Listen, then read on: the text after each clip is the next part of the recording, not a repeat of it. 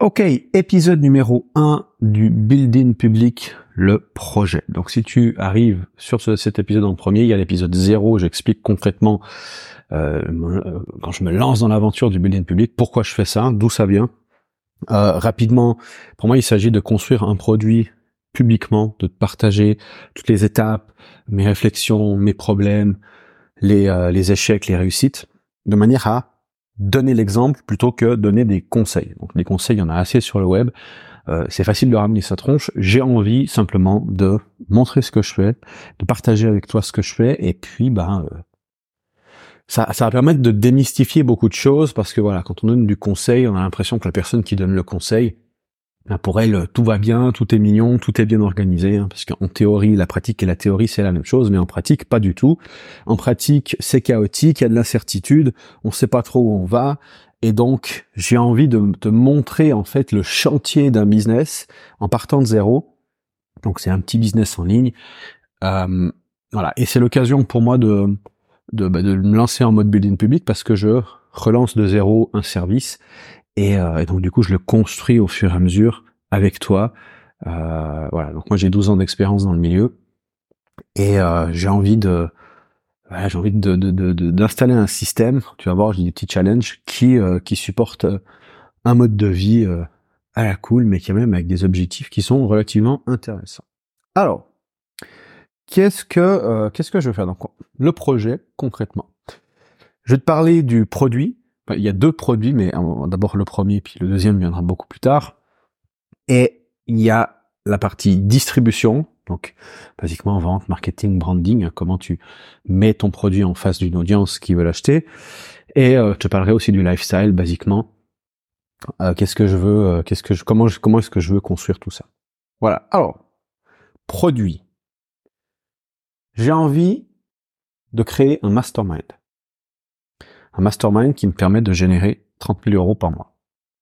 D'accord? Donc ça veut dire qu'un mastermind a environ 1000 euh, euros par mois. Ça fait qu'il me faut 30 personnes constamment dans le mastermind. Voilà, donc ça c'est le, produit qu'on va construire les prochains, les prochains mois, prochaines années ensemble. Et euh, voilà, donc ça, ça peut changer en cours de route. Mais à mon, à mon, à mon avis, c'est vraiment, c'est vraiment dans cette direction que je me dirige. Les mastermind, ça, ça, va être hybride entre du partage communautaire, du groupe coaching, euh, de la formation. Donc l'important, c'est de, de se faire passer le plus rapidement possible d'un point A à un point B les, clients. Et donc le mastermind, c'est juste un support pour aider la transformation. Donc ça, c'est un produit d'information avec lequel je vais générer minimum 30K par mois, dans l'optique d'aller sur un business plus intéressant, euh, donc c'est-à-dire un SaaS, donc un, software as a service, ou de l'equity, je verrai exactement ce que je ferai. Là, le but est d'atteindre les 100 cas par mois avec ce business-là, euh, ou plusieurs business. Donc, je t'expliquais euh, l'idée tout à l'heure avec la partie distribution. Voilà, mon objectif, c'est de faire les 10 millions en 10 ans. Donc, ça, c'est un petit peu le côté challengeant. donc, 10 millions en 10 ans, je peux pas réfléchir comme un simple infopreneur. Je dis simple infopreneur, c'est pas de manière péjorative, mais dans le sens où euh, tu tu t'enrichis pas avec euh, du business euh, du business d'information. Hein. Il faut faut pas croire ce que te disent certains gourous. Tu peux faire du cash flow, c'est très intéressant, mais c'est ce qui permet ensuite d'accéder à des opportunités vraiment plus juteuses, des business avec valorisation, c'est-à-dire un business que tu peux ensuite revendre, faire un exit, et donc un business qui est valorisé dans la tech, un SaaS, un SaaS qui est valorisé entre 5 et 10 fois, c'est-à-dire si tu as le business qui génère par exemple 1 million par an fois 10, donc c'est un business qui peut basiquement se vendre entre 5 et 10 millions, tu vois. Donc c'est comme ça que tu t'enrichis. Euh, voilà, dans les grandes lignes, ça c'est pour le produit. Je reviendrai euh, sur, sur la thématique, sur tout ça, mais déjà juste concrètement où c'est qu'on se dirige. Distribution. Donc là, la distribution, une fois que tu as créé un produit, comment tu le, comment tu le distribues euh, près d'une autre. Donc la première logique, la première réflexion, c'est que je veux créer une marque personnelle, personal branding. Tu regardes, tu as, deux choses. As le personal branding et tu as le business brand ou le, le, product brand. Par exemple, on pourra avoir euh, Elon Musk et Tesla, qui sont deux marques différentes mais associées. Le personal brand est tué toute ta vie parce que c'est toi, c'est basiquement ta réputation, c'est ta célébrité. D'accord? Quel et quel qu'est-ce qu'on pense de toi? Et donc du coup, en tant qu'entrepreneur, quand tu es associé à des projets, si tu as une brand qui est forte, tu vas naturellement attirer des opportunités et aussi renforcer la, valorisation euh, d'un business. Bon, après ça c'est dans une moindre mesure, sachant qu'on je serai jamais Elon Musk, toi non plus probablement, mais euh, c'est, je veux dire, le fait d'avoir une marque forte attire d'opportunités. Et je te parlais tout à l'heure de, de, partir dans le SaaS equity à 100K mois.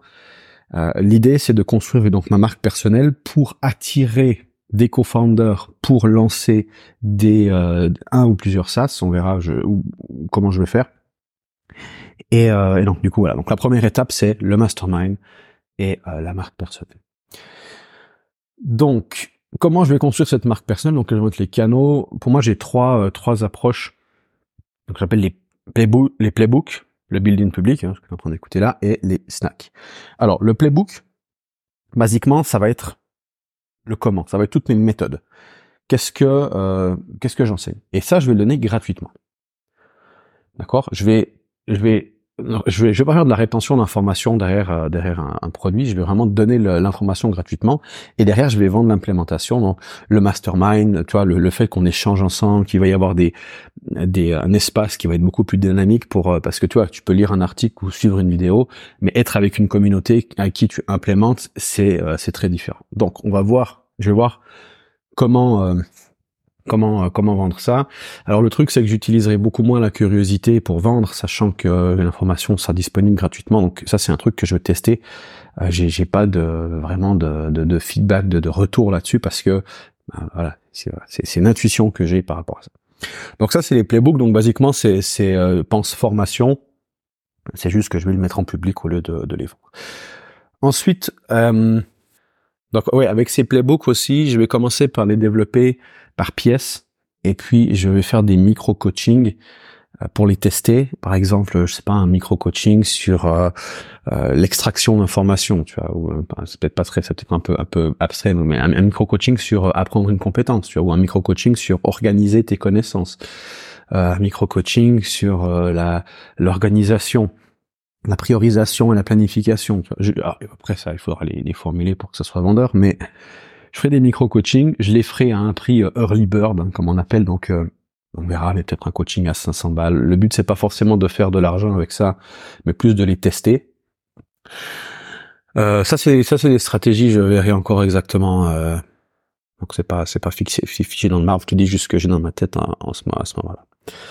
Donc playbook, le building public, donc c'est bah, les playbooks que je crée euh, avec les, les, clients qui j'interagis. Bon, ceux qui veulent rester anonymes pour moi c'est anonyme, ceux qui veulent qui n'auront pas de problème à être cités, je les citerai.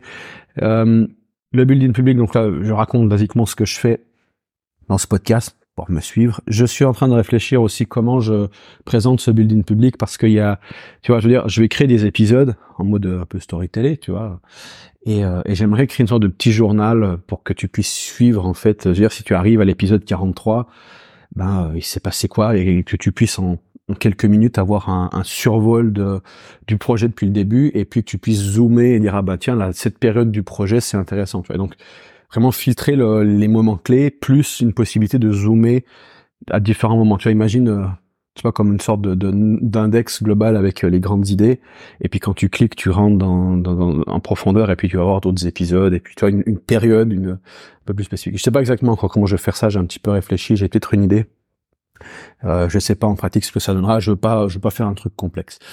Donc ça, on va voir euh, comment comment faire ça. Donc là, le building public, c'est vraiment mon but, ça va être de fidéliser, ça va être de créer de la relation, et donc c'est avec le building public aussi que je donnerai envie de, rejoindre la mastermind. Et puis, euh, je l'espère, comme c'est un format un peu différent de ce qui se fait ailleurs, que ça attire l'attention, et donc par bouche à oreille, de plus en plus de monde qui, qui suivent le projet. Voilà, donc euh, pour l'instant, je fais de l'audio. Peut-être que je passerai de la vidéo. Je verrai euh, en fonction de, de, de, ce qui me semble pertinent. Et puis le, les snacks, donc là, ça va être sur un canal, ça va être, à mon avis, soit LinkedIn, soit, soit X. Euh, J'hésite un peu entre les deux parce que actuellement, LinkedIn, alors LinkedIn est beaucoup plus établi. C'est un petit peu un microcosme LinkedIn. Enfin, je veux dire, euh, t'as l'impression que tout le monde a mangé des champignons magiques, tu vois, sur LinkedIn, tout le monde est de bonne humeur et, ultra positif et du coup ça, tu sais, ça fait un peu, ça fait un peu peur, tu sais, mais mais c'est c'est c'est une très belle plateforme. je, je vais reformuler, c'est une plateforme où il y a des des très bons clients, une très belle audience. Par contre, la plateforme en elle-même, quand je m'y connecte, elle me fait envie de dégueuler. Je, c'est-à-dire que si tous les matins je les prospecter sur LinkedIn, je commence, je commence, j'ai un saut à côté, je dégueule dans le saut et ensuite je commence à travailler. Je ne supporte pas l'interface, je ne supporte pas LinkedIn en tant que tel. Bon, je supporte pas les réseaux sociaux de base. Euh, j'ai une petite préférence pour X qui est beaucoup plus léger et euh, et j'ai pas de souci à le truc, faut pas non plus que ça devienne addictif. D'un côté, ça pourrait être, j'y pense maintenant, le fait que LinkedIn me, me rebute, ça peut justement être une feature positive dans le sens où je risque pas de créer une, addiction avec ça. Alors que X, peut-être c'est, tu vois, j'ai pas envie de commencer à aller sur le, flux d'actualité et lire le flux d'actualité. C'est vraiment quelque chose, je passe, euh, allez, euh, cinq minutes par jour maximum dans les, dans les jours, euh, dans les grandes journées à consommer un flux d'actualité quel qu'il soit. Euh, j'ai pas envie de commencer à, pour moi c'est une drogue ça, donc j'ai pas envie de me mettre là-dedans. Et le truc c'est que quand tu, quand tu vas sur X ou sur, ou sur LinkedIn, ben, un moyen efficace de faire grossir ton réseau, c'est de commenter euh, ce que font les autres. Donc pour commenter, il faut lire ce que font les autres. Donc après, il faut que je mette en place une petite stratégie de, de pour aller commenter. Mais le problème, c'est que dès que tu te connectes à la plateforme, tu as vite fait de, de lire le flux d'actualité. Bref, c'est des questions tactiques. Il faudra que je réfléchisse comment faire ça. Il y a, il y a sûrement des applications comme HotSuite, euh, HotSuite pour faire ça, où j'ai eu, il y a Hypefree. J'ai pas trouvé quelque chose de vraiment intéressant. il y a HotSuite qui me, qui me parle un peu plus que les autres. Bref. Donc j'hésite entre euh, LinkedIn et X. Pourquoi? Parce que LinkedIn est bien établi, mais je pense que X, enfin X va, prendre une toute autre direction. Pour l'instant, c'est encore le vit encore dans l'ombre de Twitter, mais avec Musk euh, qui planifie, donc il arrive, arriver avec l'intelligence artificielle sur le réseau. Euh, il veut inclure de la vidéo, des articles longs. On voit déjà que les vidéos et les articles longs sont plus mis en avant que les tweets. Donc on voit qu'on va vers une plateforme qui va euh, commencer à, faire plus en plus de choses. Il veut concurrencer YouTube. Donc ça m'étonnerait pas que dans les prochaines années, X devienne la plateforme référence. C'est je, je bah, pour extrapoler un petit peu en mode de Madame Irma. Donc si on fait un peu de voyance, euh, toujours se méfier de quelqu'un qui te prédit l'avenir, d'accord Mais c'est juste allez parce que c'est rigolo à faire. Euh, à quoi ressemblera l'avenir? L'avenir pour moi, c'est euh, de ce que j'ai ce que j'entrevois. Donc j'avais j'avais vu une interview de, de, Bill Gates qui parlait des agents. Donc on a vu passer les agents IA. Donc basiquement, imagine ça comme un, assistant euh, artificiel. Tu parles avec lui et puis il fait du travail pour toi. Il se souvient euh, des discussions que vous avez eues, tes préférences, etc. Et, euh, et l'avenir de, de l'informatique, les prochains les, les, prochains systèmes d'exploitation seront construits sur un agent. Et donc et donc, tu vois, quand tu auras macOS, ben, ça sera un agent, tu auras Windows, ce sera un agent, et tu discuteras avec ton agent, et il, va faire quoi? Il va se connecter aux informations euh, en ligne et aller chercher l'information. Et, donc, on peut imaginer que l'interface, ce sera plus forcément des, pages web comme on les connaît aujourd'hui, mais ça sera ton assistant virtuel, enfin assistant artificiel, qui va générer une interface et, et, organiser les données comme toi tu leur as demandé. Donc toi, tu pourras, avec ton assistant artificiel, organiser ta propre interface en disant, ben voilà, moi je, je veux, tu pourras créer une application, basiquement, le, front-end, comme on appelle, et tu discutes avec ton agent, et l'agent, lui, va aller chercher l'information sur Internet. Tu, tu pourras lui dire, bon, bah, tiens, j'ai envie de partir voyager euh, au Cambodge le 12 mai 2029, euh, et euh, j'ai, enfin, je sais pas trop quel budget j'ai par rapport à, à mon budget, qu'est-ce que tu me conseilles de, de de, de, de, de dire ah bah tiens vous pouvez dépenser 10% de budget machin je sais pas quoi pour ce voyage, donc euh, je vous propose euh, un budget de 5000 pour voyager, par exemple. Ça, n'importe quoi. Et donc du coup, il me dirait, ben, trouve-moi une zone dans laquelle voyager ou crée-moi un itinéraire, trouve-moi un Airbnb, euh, loue-moi le, transport, machin, je vais aller en taxi à, l'aéroport.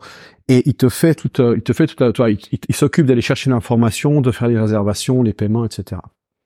Et X, à mon sens, s'inclut dans cette logique de base de données. Parce que si je, si, euh, j'allais dire si je réfléchis comme Elon Musk, mais qui réfléchit comme Elon Musk, à part Elon Musk, euh, le truc c'est que tu vois que le mec, lui, ce qui l'intéresse, c'est, développer les technologies du futur. Donc, tu vois, il, il, va, il va un peu prendre la voiture et il va lui mettre une batterie dedans. Donc, euh, PayPal, ben, il, a, il, a, il a révolutionné aussi le, la transaction euh, online sécurisée. Donc, quand tu prends Twitter, qui devient X, il va pas faire un réseau social qui, est, qui soit juste un meilleur réseau que euh, ce qui se fait actuellement. Il veut, il veut révolutionner la manière dont on utilise un réseau social. Et euh, son combat pour le free speech et ce genre de choses me fait. moi, j'ai, moi, j'ai. Alors, je suis pas un fanatique de Elon Musk, qu'on soit. Il y a des, il y a des mais c'est une personne que je alors qui a, je pense, ses mauvais côtés, mais qui, à mon sens, fait plus de bien que de mal comparé à d'autres personnes. Et, euh, et il a, euh, ça c'est mon avis personnel, et il a, il a cette tendance à vraiment vouloir innover et, réussir dans son innovation. Euh, il a un très bon track record, donc je me dis, ok, X, la plateforme de demain, ça m'étonnerait pas. Dans les trois, quatre prochaines années. Parce que le truc de X, c'est que le marché aux États-Unis il est bien développé. Twitter était très bien développé aux États-Unis ces, ces, ces, dernières années. Quasiment toutes les personnes euh, influentes euh, s'en servent, ce qui n'est pas le cas en francophonie. En francophonie, le niveau euh, sur Twitter est pas est pas faramineux. Et donc, par contre, je, c'est un pari sur l'avenir. Voilà. Donc, petite parenthèse. Donc, c'est pour ça que je suis un peu en hésitation. Et du coup, pour l'instant, je publie. Enfin, de toute façon, je vais publier sur les deux plateformes, plus sur Facebook, comme je fais déjà maintenant. Mais la question, ça va être où est-ce que je focalise mon attention? Parce que tu peux publier sur trois plateformes à la fois, mais laquelle tu vas optimiser pour la distribution? Tu vois, parce que la distribution, c'est très important. Donc, pour moi, il y a deux choses. Il y a produit et distribution. D'accord Produit, donc tu crées de la valeur et distribution, tu distribues la valeur. Donc ça, ça inclut vente, marketing, branding, comment tu, comment tu mets euh, en face de tes clients le, le produit. Euh, ok, donc euh, voilà pour ma réflexion sur la distribution. Comme je dis, c'est des choses qui peuvent, qui peuvent bouger encore dans le temps. Euh, voilà. Euh, peut-être aussi une petite note sur mon personal branding. J'aime bien l'idée de d'optimiser sa vie pour le fun, optimiser le business pour le fun. Parce qu'on a un petit peu oublié ça, je pense qu'on est en mode euh, faire du cash, faire du cash, faire du cash, faire du temps. Mais on, finalement, pourquoi on lance un petit business en ligne? Je dis un petit business en ligne parce qu'un business qui fait un million par an, c'est un, un, bébé business, tu vois, c'est de de la minette. Donc, euh, on est ni bricoleur sur le web, faut, faut arrêter de se prendre au sérieux, tu vois. J'aime bien d'ailleurs dire le succès sans le sérieux, parce que tu sais, tu là, t'écoutes les coachs, ils sont en mode ouais, c'est comme s'ils t'expliquent comme s'ils avaient, comme s'ils avaient résolu l'équation de la vie, tu vois. Et euh, et c'est aussi pour ça que je veux faire ce bullying public, parce que je préfère juste dire ben là, je fais mon merdier, sans prétention, je vais lancer ce produit, tu regardes ce que je fais, et puis, euh, et puis voilà, puis je donne l'exemple. Si ça merde, ça merde. Si ça marche, ça marche. Mais tu sais, c'est cette idée de, de faire passer les actes avant la parole. Parce que la plupart des gens parlent plus qu'ils font. J'aimerais faire plus que je parle. Et, euh, et donc voilà. Mais bref, ça pour dire optimiser pour le fun. Ce qui m'amène au troisième point, le lifestyle. Allez, c'est un joli petit mot bien galvaudé. Euh, là, c'est là où je rajoute du challenge. Parce que je t'ai dit, bon, on va faire 30K à mois, 100K à mois. C'est déjà un joli challenge. Rentier 10 millions en 10 ans, c'est un sacré joli challenge qui nécessite de travailler beaucoup. moi, j'aime bien bosser, heureusement. Mais, le truc, alors, je refuse, donc toi j'ai 36 ans aujourd'hui, je refuse de me retrouver donc 10 ans plus tard à 46 ans, avoir passé ma vie dans une cave à créer du contenu pour les réseaux sociaux et vendre un produit derrière. Je refuse d'avoir gaspillé ma jeunesse dans une cave à faire ça. Je tire un peu le trait pour que tu comprennes, mais j'aime j'aime rencontrer des gens. Alors j'aime parler de business avec des gens, j'aime j'aime faire des rencontres, j'aime euh, je pas, j'aime échanger. Je trouve que les gens les gens de manière générale sont, sont, sont cool. Je sais que c'est pas une opinion qui est très populaire, mais moi je trouve que les gens sont sympas que les gens sont. Alors des fois, ils sont un peu casse-couilles, ils font un peu de drama, mais bon, ça, moi, je vois ça comme une grande pièce de théâtre. Et, voilà. Après, si c'est du drama qui est qui est dans ton ménage, c'est c'est un autre problème. Mais bref, de manière générale, j'aime bien rencontrer les gens. Et puis, bah, j'aime aussi faire du sport. Et puis, j'aime aussi me détendre. J'aime aussi glander. Tu sais, il y a des il y a des euh, les, jours, je me lève, je me dis, bon, je fais quand même le boulot, mais tu sais, il y a des, a des phases, d'un coup, pendant, ça peut durer plusieurs semaines, je me dis, là, j'ai juste pas envie de bosser, tu vois. Donc, ce qui m'amène à l'idée, et ça, ça, ça, ça devrait parler à pas mal de monde, c'est le principe que j'appelle, un petit peu d'anglicisme, le business, un business qui est mood friendly, ou humeur friendly, hein, tu vois, c'est-à-dire, euh, qui soit euh, aligné à ton humeur. Alors évidemment, il s'agit pas de, de bosser uniquement l'inspiration, ça c'est un peu une une croyance, une chimère, dans le sens où si tu bosses à l'inspiration, tu finis par plus travailler du tout et tu finis devant Netflix. Mais d'avoir l'opportunité de dire, ok, j'ai, tu vois, on a certaines humeurs à certains moments. Et le truc, c'est que l'humeur, pour moi, c'est une des variables, si ce n'est la variable la plus importante en termes de productivité. Tu sais, quand tu es enthousiaste, c'est là où tu crées le meilleur contenu. D'un coup, tu je sais pas, dans un esprit, dans une inspiration, et les mots coulent, tu vois, et, tu crées quelque chose, ou, enfin, pas importe, je dis les mots, mais on a un business d'information, mais t'as une créativité, tu, tu, travailles sans, sans ou avec très peu de friction. Puis il y a des jours, c'est dur. Il y a des jours, tu, il y a des jours, tu préférerais manger un demi-kilo de merde plutôt que te mettre au boulot. Et, et tu vois que tu le fais quand même, mais à mon sens, tu es plus en train de te dégoûter du truc. Euh, moi, pour le pour l'histoire, j'ai commencé avec un premier business en 2000, fin 2011, septembre 2011, c'était euh, Upcrowder, un nom imprononçable, c'était un business, un business de DJing, coaching DJ, euh, que j'ai mis un petit peu de côté en 2014 parce que ça marchouillait, je l'ai repris en 2015-2016, je suis pas très doué avec les dates, mais par là autour, et j'ai euh, donc là j'ai commencé à générer 5, 5 et 10 cas par mois, euh, 5 cas par mois au début en moyenne, euh, et puis le truc, c'est que je crée une formation toutes les deux semaines et je faisais euh, trois vidéos par semaine. Donc ce que je faisais, c'est que là, je voulais tourner ça en deux samedis par euh, par par mois, euh, donc quatre samedis par mois. Donc un samedi sur deux, je créais les six vidéos et un samedi sur deux, je créais la formation. Voilà, et c'est basiquement le le gros du boulot de ce business, c'était ça. Et euh, le truc, c'est que je me forçais à un moment donné. Enfin, t'as as un impératif. J'adorais la musique. J'étais vraiment passionné de DJ. Le truc, c'est que tu te retrouves forcé à devoir faire un truc et que tu te forces, tu te forces, et bientôt ta passion, elle disparaît et elle est remplacée par euh, par du travail en fait. Et il y a des études là-dessus. Euh, J'ai plus la, la, source exacte, mais ils avaient euh, ils avaient pris donc deux, deux, deux, équipes et ils leur avaient proposé de faire un petit boulot un peu un peu casse-couille un groupe de le faire bénévolement et à l'autre groupe ils le payaient, euh, ils payaient le groupe. Euh, ils payaient très bien le groupe même.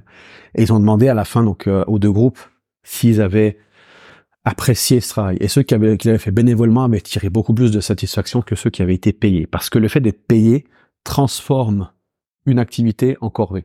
Et si c'est déjà une corvée de base, ça renforce le truc. Donc, il y a, y a, pour moi, il y a une, pour moi, il y a, une, grosse, un gros, gros mythe sur le fait de prendre sa passion et le convertir en travail. Enfin, de, de, de, vivre de sa passion. Pour moi, ça n'existe pas. Si tu prends une passion et que tu en fais ton business, tu vas détruire ta passion. C'est plus intéressant de, de regarder, de, de faire l'intersection entre ce que veut le marché et tes capacités naturelles et en suivant ça, de trouver le truc, un, nouveau truc et de construire une sorte de nouvelle passion. C'est une, une, passion qui est plus extrinsèque que intrinsèque, le business. Tu vois, le, par exemple, le, DJing, c'est une passion intrinsèque. Donc, je faisais de la musique juste parce que j'aimais faire de la musique. Le business, c'est plus une passion extrinsèque. C'est-à-dire que tu fais du business et tu es récompensé par des points, un peu, qu'on appelle euros. Et, euh, et donc, du coup, tu es, plus drivé par, le, par les résultats, par ce genre de choses. Donc, c'est un peu différent. Et et donc, je suis plus d'avis de dire prends quelque chose. Alors, soit, soit, tu sacrifies ta passion, soit tu prends, euh, soit tu prends de zéro un nouveau truc et tu construis à partir de là. Tu peux partir des, des talents que tu as déjà, genre tu prends, t'as as, peut-être été euh, comptable pendant 20 ans dans ta vie et tu apportes la comptabilité pour, pour les créateurs de contenu. Et du coup, tu, tu, tu prends ce business, ce, ce, cette, compétence-là et, tu, et tu la proposes. Comme il y a peu de monde qui sont comptables par rapport au nombre de marketeurs, tu vois, c'est comme ceux qui sont dans le droit à la fiscalité, ceux qui font ça, ils gagnent très vite beaucoup d'argent. Et eh ben, tu vas te retrouver avec une passion extrinsèque parce que tu vas pouvoir organiser ton business comme tu veux et puis après tu peux commencer à déléguer certaines choses et te retirer du processus. Et quand tu commences à te retirer du processus et, et donc euh, monter dans la hiérarchie et bon, t'es toujours tout en haut, mais t'as une hiérarchie en dessous de toi qui se construit, eh bien tu, tu te retrouves avec des, des tâches qui sont relativement similaires d'un business à l'autre, même entre diverses industries, tu vois. Tu retrouves avec de, la gestion, du leadership, du management, des, des grandes questions qui sont assez similaires. Donc, euh, donc au final, le business, d'une manière ou d'une autre, ça se ressemble beaucoup dans les grandes lignes. Bref. Donc, je vais sur un, je parti un peu loin là. Donc, un business mood friendly. qu'est-ce que c'est un business mood friendly plus concrètement pour moi? Donc j'ai réfléchi à quelques idées, donc ça, ça peut, je suis pas exhaustif, mais les choses que les choses que je veux implémenter. Donc pour le plus le plus important pour moi, il y, y a, pour moi il y a, y a, une, y a une on va parler de la semaine de 4 heures parce que c'est le bouquin qui a un petit peu lancé euh, tout ce, tout ce, toute notre industrie. Un des livres en tout cas à l'origine. Et euh, donc comme je te dis avant avec le premier business j'ai vécu cette semaine de 4 heures. Et je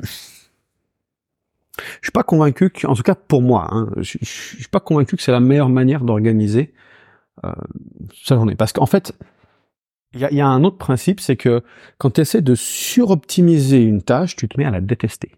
Probablement pour des raisons similaires au fait de, de te payer pour cette tâche. Tu sais pas, envoyé un message à ton cerveau, genre si j'essaie de l'optimiser, c'est que ça me casse les couilles, donc c'est chiant. On est très, on est très bizarre en tant d'accord? Donc il y a ça, et puis il y a le fait que, bah, il y a des semaines, je sais pas, t'as envie de bosser. Puis il y a des semaines, t'as pas envie de bosser. Donc pour moi, ce qui est plus intéressant que la semaine de 4 heures, pour appeler ça le, je sais pas, le, business on-off. C'est-à-dire, je suis motivé, je bosse.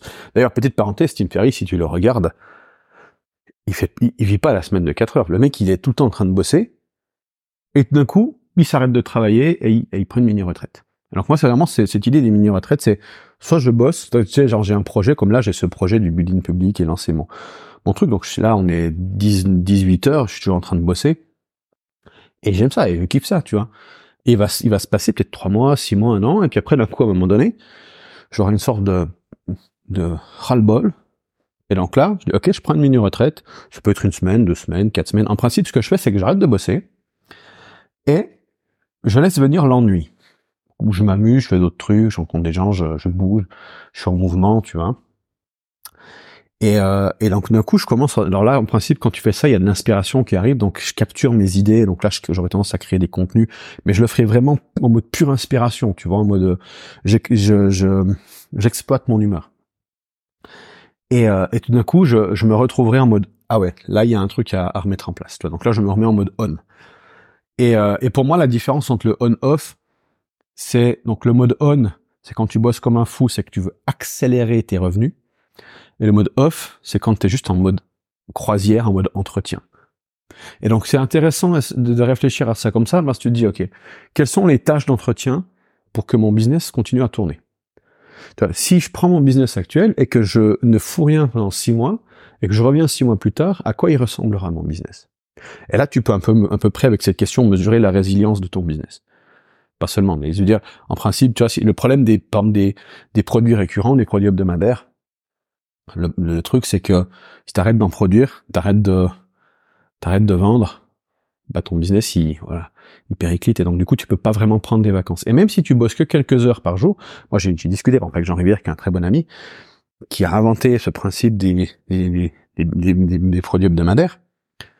Bah, le truc, c'est que t'es tout le temps en train de devoir inventer une nouvelle idée. Donc t'arrives jamais vraiment à sortir du truc prendre du recul et prendre des vacances. Même si ça te prend genre 6 euh, heures par semaine, 10 heures par semaine à, à, entretenir, t'es quand même, t'es quand même euh, pris par le truc, tu vois. Et euh, voilà, donc moi ça, ça m'intéresse. Moi ce qui m'intéresse, c'est de mettre en place un produit à étiquette récurrent, parce que évidemment, tu travailles avec une petite audience, une audience de niche, et donc tu veux revendre aux mêmes clients encore et encore et encore. Et donc du coup, il y a le produit récurrent où bah, il y a les finalement les, les, produits hebdomadaires, c'est une forme de produit récurrent. Tu vois, c'est un peu comme l'iPhone, tu rachètes un nouvel iPhone tous, les ans, tous les deux ans, tous les trois ans.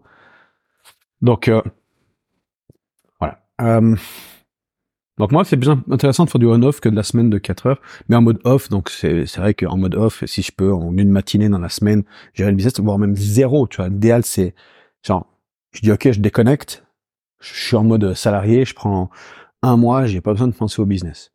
Ce qui est euh, compliqué parce que t'as, tu sais, quand t'as un business, t'as toujours des problèmes, des trucs qui se passent, des urgences et tout. Et donc, ça sous-entend organiser une certaine logistique. Ce qui fait aussi, c'est ce qui, c'est ce qui crée aussi le challenge euh, parce que toi, tu gagnes du cash, mais tu vas devoir dépenser plus pour euh, pour automatiser ça, pour avoir peut-être plus de monde qui s'occupe de, de, de différentes choses, donc mieux payer, enfin pas mieux payer, mais payer plus de personnes ou avoir différents outils un peu plus avancés. Enfin, tu vois, ça, ça sous-entend. Ou alors euh, faire l'impasse sur certaines stratégies pour pouvoir à la place troquer ça contre du temps. Tu vois, je dis, je prends un exemple. Il y a, un business model que je trouve euh, génial. Euh, c'est celui de Steve Pavlina. En fait, à l'époque, Steve Pavlina, c'était un, un, des plus gros. Donc, ça, c'est le site en développement personnel pendant un temps qui avait le plus de trafic au monde, d'accord, devant euh, Tony Robbins. Et, euh, et, en fait, le, le, business model de Steve Pavlina était relativement simple. Il, il, a passé son temps à écrire des articles. Il s'est pas, il s'est même pas trop inquiété du SEO. Il a rédigé des articles en mode bam bam bam. Et là, il d'ailleurs, il documentait son, son quotidien beaucoup comme je le fais avec Building Public. Et euh, derrière, qu'est-ce qu'il vendait? Des produits d'affiliation. Donc il n'y a même pas besoin de gérer le support. Le truc avec les produits d'affiliation, c'est que tu touches une plus faible commission et que ça se vend moins bien parce que ça, ça va dans notre créateur. Donc ça, c'est beaucoup plus difficile de faire du cash comme ça. Alors après, je crois qu'il a fait, euh, il avait fait un produit d'information à lui. Euh, et après, il avait des séminaires aussi. Mais basiquement, ce qui était intéressant avec ce business model, c'est que tu as d'un côté du SEO, avec un, un, il y a tellement d'articles, le mec a dû écrire pour 30 bouquins d'articles, et donc il avait un trafic de dingue. Donc il avait un business basiquement. Il pouvait partir un an, revenir un an plus tard, et euh, le business est, sûrement encore en train de, de prendre de, de prendre de, de, de, la vitesse. Quoi. Donc euh, le problème, c'est que mettre en place une machine comme ça, ça demande beaucoup plus d'énergie et c'est beaucoup moins efficient. C'est-à-dire que je crois qu'il faisait justement à l'époque à peu près 30, 30, 30 et 50 000 par mois pour euh, un, un site web qui est devant en termes de trafic de celui de Tony Robbins à l'époque. Hein. Ça a 10 ans après. Mais quand même, veux dire, tu vois, il y a une, inefficience qui est assez énorme pour pouvoir avoir un mode Par contre, le mec, il se disait, ah ben tiens, pendant un mois, je vais apprendre à jouer au golf. Donc du coup, il passait ses journées à jouer au golf. Il, il vivait vraiment comme un rentier. Tu vois, cette logique de vivre comme un rentier. Voilà, donc euh, je pense pas atteindre cet extrême, euh, cet extrême-là, mais je, je tends dans cette direction. Tu vois. Pour moi, c'est bien de mettre des contraintes, de voir, de, ok, voilà. moi ce que je veux finalement, c'est ça, c'est pouvoir déconnecter et savoir que derrière, j'ai un business qui est stable. Donc quand tu réfléchis comme ça, tu te dis, attends, est-ce que avoir un business où il faut poster des, des TikTok toute la journée pour euh, vendre, euh, je sais pas, derrière du dropshipping ou un truc du style, est-ce que je suis dans une stabilité moyen tu vois? Est-ce que si c'est des petits produits, est-ce que je ça faisait c'est moyen. Après, tu as des étapes intermédiaires, tu vois, les petits produits, ça peut être très intéressant pour amorcer un business. D'ailleurs, je vais faire des micro-coaching pour amorcer le business. Au début, ça sera, euh, ça sera pas du tout euh, léger, tu vois. Donc euh, voilà, voilà pour le, on-off. Un autre, aspect aussi, ça va être de, est mood friendly, c'est de pouvoir suivre sa curiosité. Ça, c'est un, un algorithme qui est très puissant, suivre sa curiosité.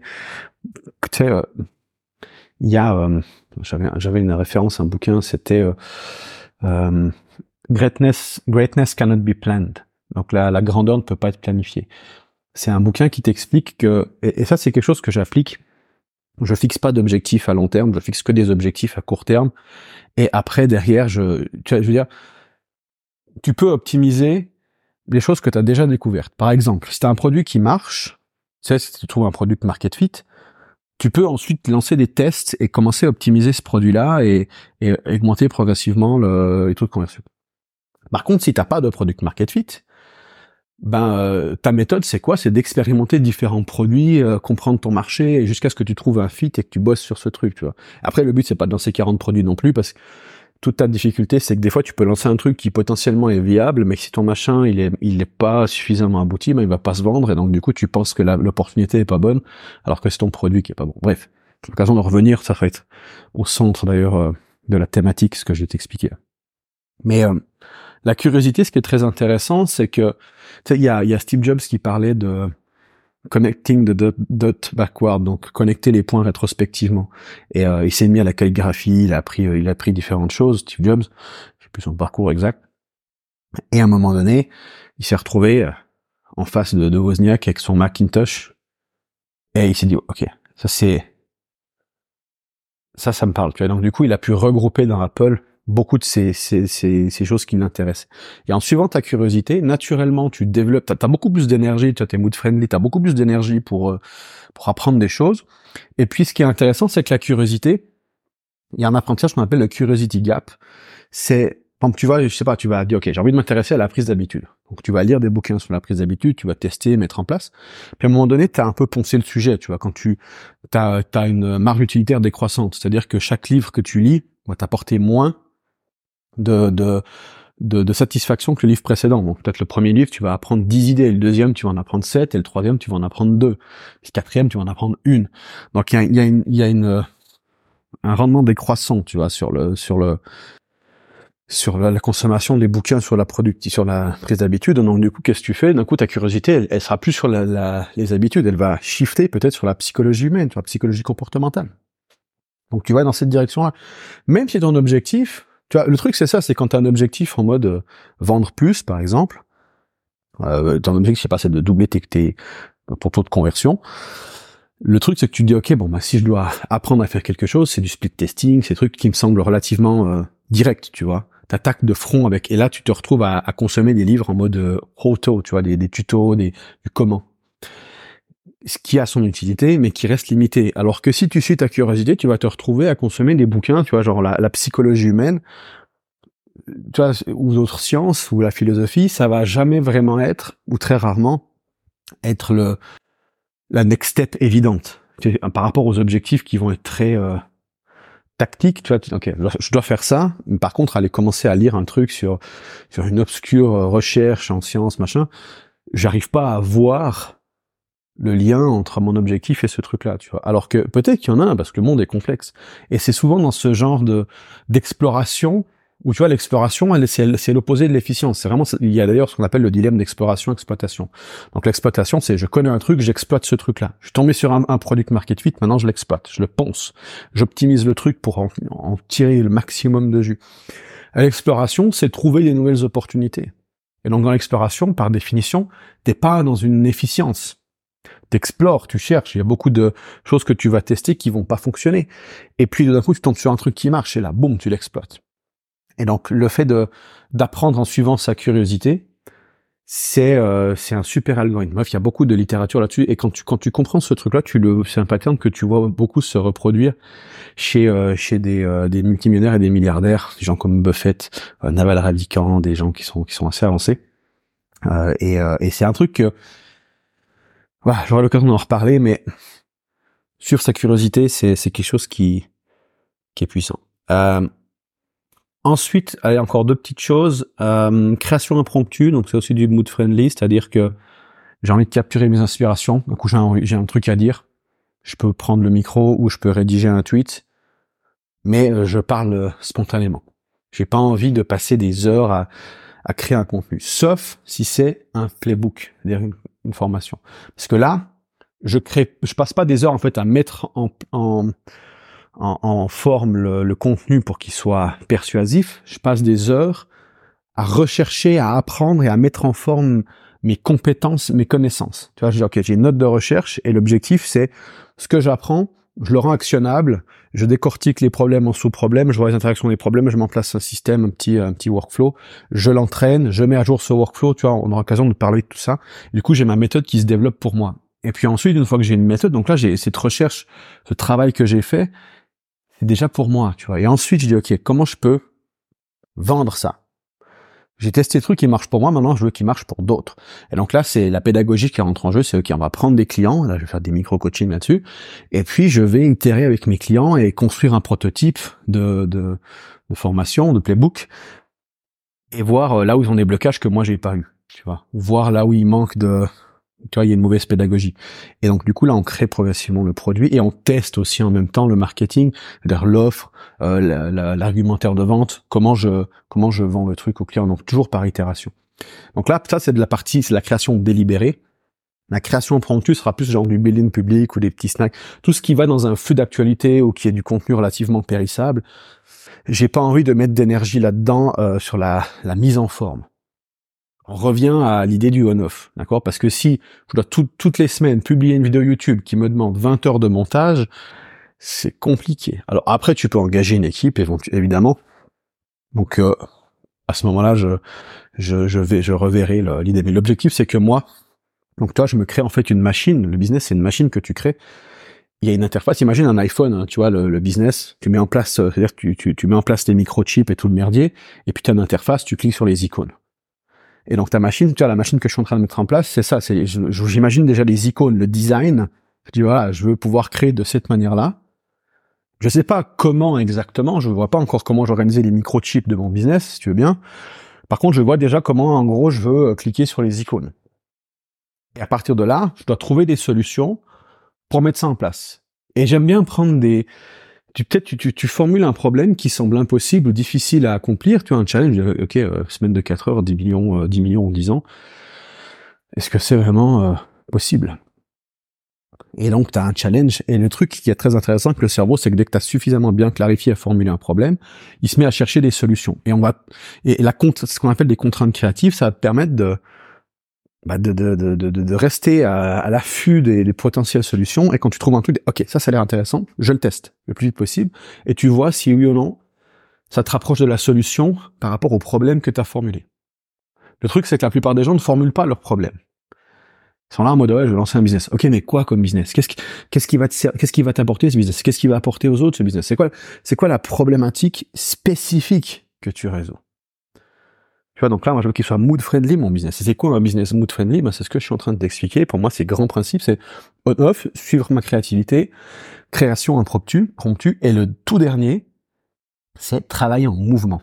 C'est-à-dire que tu te lèves le matin, et basiquement, tu n'es pas obligé d'aller à ton bureau pour bosser. Tu dis, ok, je m'habille, tac, il fait beau, les oiseaux chantent. Je vais dehors, je me balade, je rencontre des gens. J'ai mon téléphone pour écrire les petits, euh, des petits articles. J'ai, euh, là, tu vois, là, j'enregistre mon podcast. Alors, tu, tu entends que c'est pas la meilleure qualité du monde, mais c'est un peu volontaire parce que c'est sur euh, les écouteurs filaires de Apple. Et, et, donc, du coup, ça me permet de d'enregistrer un podcast basiquement n'importe où. Voilà. Donc c'est ce que j'appelle la micro-liberté. C'est une idée que j'ai discuté de ça avec, euh, avec Jean Rivière parce que quand on s'était vu au Cambodge, il avait tendance à, il travaillait en, il pouvait, il avait son, il emportait son bureau où il voulait. Et puis, euh, et puis donc du coup, je dis attends, c'est la liberté à l'intérieur de ta journée, tu vois, c'est parce qu'on est, on est souvent, on est conditionné genre pour bosser, même si on est, tu vois, digital nomade, on doit quand même être à un bureau pour faire certaines activités. Et lui, c'était carrément affranchi de ça à un niveau micro, tu vois.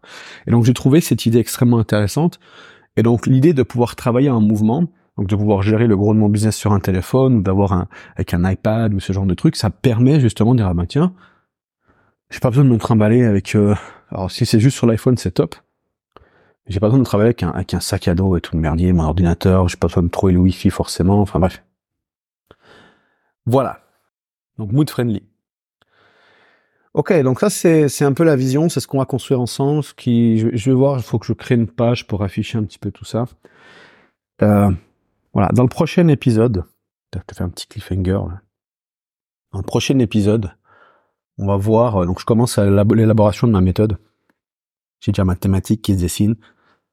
Euh, j'ai un petit peu organisé d'ailleurs le, le, le, le le, le, le, podcast du jour, je trouve plus mes mots, un peu du style. Donc il y a la première partie qui est le produit ou la création, et la deuxième partie qui est la distribution. Donc tout ce qui est création, c'est création de business, création de la valeur. Ça inclut l'apprentissage, la prise d'habitude. Tu vois, c'est te transformer toi, c'est apprendre des choses, c'est résoudre des problèmes. Ensuite, systématiser ça dans des méthodes et créer des méthodes et pouvoir aider les autres comme tu t'es aidé toi. Donc l'idée, c'est vraiment, c'est j'ai des problèmes, je résous mes problèmes et J'enseigne aux autres ce que j'ai résolu. Donc du coup, tu as, un système qui est relativement légitime parce que t'es pas en train de promettre la lune, tu es juste en train de dire, ben voilà, j'ai eu ce problème spécifique. Si, je l'ai résolu, et maintenant je te l'enseigne. Je reboucle avec ce que je disais sur la spécificité du problème. Donc ton problème que tu résous, c'est, ta niche. Tu te, tu te positionnes pas sur une thématique comme euh, euh, le marketing, par exemple. Moi, je déconseille de faire ça. Je conseille de se focaliser sur un problème. Le problème, c'est le périmètre que tu qui, définit ta niche, et ensuite tu peux aller chercher dans toutes les connaissances sur cette planète, que ce soit euh, observer des arbres, lire un bouquin euh, sur la physique quantique ou, discuter avec un moine Shaolin, tu peux trouver des solutions qui viennent résoudre comment, euh, je sais pas, lancer un podcast par exemple. D'accord? Donc on, cherche une problématique spécifique. Le copywriting, c'est pas une problématique, c'est une boîte à outils qui permet de résoudre différents problèmes. optimiser les conversions d'un tunnel de vente vidéo, Ça, c'est ça, c'est spécifique. Donc, plus tu es spécifique, moins tu as de concurrence et plus vite tu as appris le truc. Donc, le problème que tu définis, que tu veux résoudre déjà pour toi-même, tu vois, moi je veux qu'il soit mood friendly, mon business, ça fait partie de la spécificité de mon problème. Eh bien, si j'arrive à créer un business dans ce, dans cette manière de, de fonctionner, ça va intéresser beaucoup plus de monde parce qu'il y a certaines spécificités. C'est un peu le paradoxe de la spécificité. Bref. Voilà. Donc, c'est la partie création, puis il y a la partie distribution, qui là, bah là c'est vente, marketing, branding. C'est pour moi c'est les trois niveaux. Tu vois, le, la vente c'est du one one. Je, je simplifie volontairement, mais on peut voir comme ça. Donc vente c'est vraiment le one one. Le marketing c'est à l'échelle. Donc là il y a aussi la notion, tu vois, de, de toucher plus de monde. Donc tu as, as, un tunnel qui s'installe et donc du coup tu veux scaler ta vente. Et puis donc là, on est plus sur direct response, tu vois. Et puis après, il y a le marketing branding. Brand marketing, la grosse différence, c'est que le direct response, c'est on a des appels à l'action, on mesure les résultats, alors que le branding, c'est on crée notre propre marque. Et c'est intéressant d'apprendre en commençant par les, les, les, plus grands fondamentaux jusqu'aux au, plus complexes. Et les plus, le plus fondamental, l'unité fondamentale, c'est la vente. C'est une transaction one-one. Donc dès que tu comprends la transaction one-one, ensuite tu peux passer au marketing, tu peux construire donc la compréhension du marketing. Tu vois, dès que tu as compris la vente et la psychologie de la vente, ensuite tu construis par-dessus donc le direct response où là tu as des as du feedback vu que tu mesures les appels à l'action, tu as du feedback donc tu peux comprendre ce qui fonctionne ou pas à l'échelle parce que la différence entre le, la vente en one-one et le marketing, c'est que la vente en one-one, tu vois tu vois ton interlocuteur, tu vois comment il réagit et donc du coup tu peux calibrer ton message et tu as un feedback qui est extrêmement rapide. C'est ça que le, en général les closers sont bons à vente à l'écrit, mais les copywriters sont pas forcément bons en oral. Parce que quand tu vends à l'oral, même si tu veux pas être closer, l'intérêt c'est que tu as un feedback immédiat et donc plus les feedbacks sont rapides et précis, plus vite tu apprends. Donc ça c'est des choses j'aurai l'occasion de reparler. Donc on apprend déjà la vente, ensuite on apprend le marketing et enfin on peut apprendre le branding. Donc on construit ces, trois niveaux-là. Voilà. Et euh, je veux notamment, alors j'aurai l'occasion de parler un peu de distribution, mais il y a déjà tellement de monde qui parle de ça sur le web. Donc je verrai comment j'aborde le sujet. Par contre, il y a peu de monde qui parle de la partie création création de produits, création de valeur. Donc tout ce que je te disais avant, ce qui est euh, résoudre des problèmes, euh, acquérir une expertise, prendre des habitudes. Mais tout ça, tu verras que tout ça, c'est, lié. En fait, prendre une habitude et, apprendre, c'est, c'est quasiment la même chose. quand, quand tu deviens bon en apprentissage, tu deviens aussi meilleur en enseignement. Voilà. Donc on va, euh, on va parler de ça, à mon avis. Pour l'occasion de t'en reparler dans, dans le prochain épisode. J'ai déjà commencé à, à définir ma méthodologie. Donc je te donne rendez-vous pour l'épisode 2. Et puis, je te souhaite une magnifique journée, une magnifique soirée. À plus.